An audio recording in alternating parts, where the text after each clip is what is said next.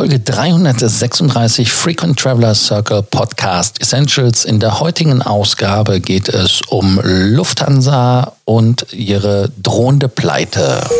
Welcome to the Frequent Traveler Circle podcast. Always travel better. Put your seat into an upright position and fasten your seatbelt as your pilots Lars and Johannes are going to fly you through the world of miles, points, and status.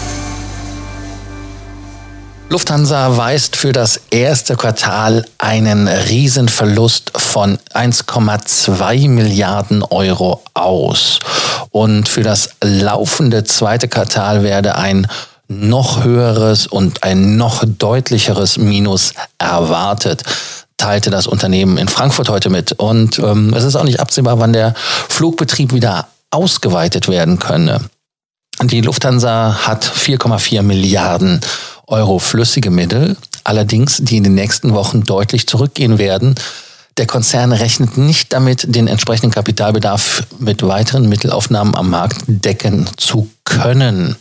Das ist die Aussage der Lufthansa. Der Umsatzeinbruch im März, also letzten Monat, ähm, ist massiv. Man äh, steckt auch in Verhandlungen mit den Regierungen der Heimatländer für die Fluggesellschaften, also für die Lufthansa in Deutschland, für die Swiss mit der Schweiz, für die Austrian für in Österreich und für die Brussels mit logischerweise in Belgien.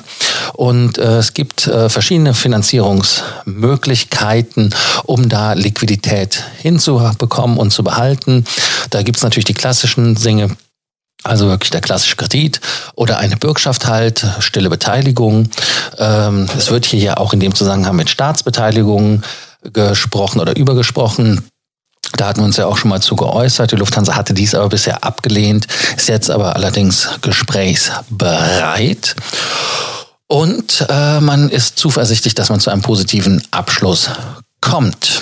Die Lufthansa steckt also, wie gesagt, da in der Bedouille. Und ähm, man hat wirklich im März knapp 1,4 Milliarden Euro an Erlösen verloren. Und äh, das musste man mitteilen, weil man ja börsennotiert ist. Und ähm, man lag mit 6,4 Milliarden Euro unter dem Vorjahreswert von 7,8 Milliarden Euro. Das heißt also, wenn man einen operativen Verlust ausweist, der dann bereinigt bei 1,2 Milliarden Euro liegt.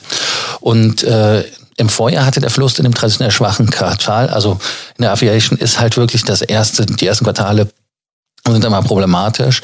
Ähm, dann geht es zum Jahresende hin immer besser. Hatte man letztes Jahr äh, im schwachen Quartal noch 336 Millionen und ähm, dann hat man natürlich auch unnötige Treibstoffverträge, also dieses Fuel Hedging, was denen jetzt ja, das Genick nicht bricht, aber da ein Problem ist, weil man, ja, man hat da zu einem Preis das Fuel äh, eingekauft und sich garantiert, was heute viel billiger zu haben ist. Das heißt also, man zahlt drauf, abgesehen davon, dass man auch Abnahmeverträge hat, obwohl man gar nicht fliegt. Also das heißt, die müssen das Öl mehr oder weniger abnehmen. Und ähm, interessanterweise ähm, ist natürlich auch die Wertminderung der Flugzeuge. Die werden nicht benutzt, aber trotzdem verlieren sie an Wert. Aber Mitte Mai will die Lufthansa dazu mehr sagen.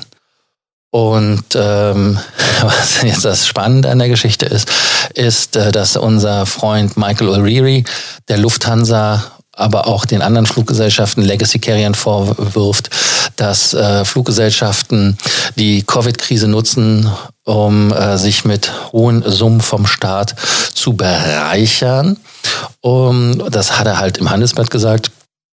Und äh, man selber will aber keine Staatshilfen haben, weil man äh, über ausreichend Bargeld verfügt. Ja, spannende Zeiten, spannende Zeiten. Also ähm, die Lufthansa will also jetzt wirklich Staatshilfen beantragen und schauen, dass sie da über den Weg und über den Herbst kommen oder Sommer erstmal. Ne?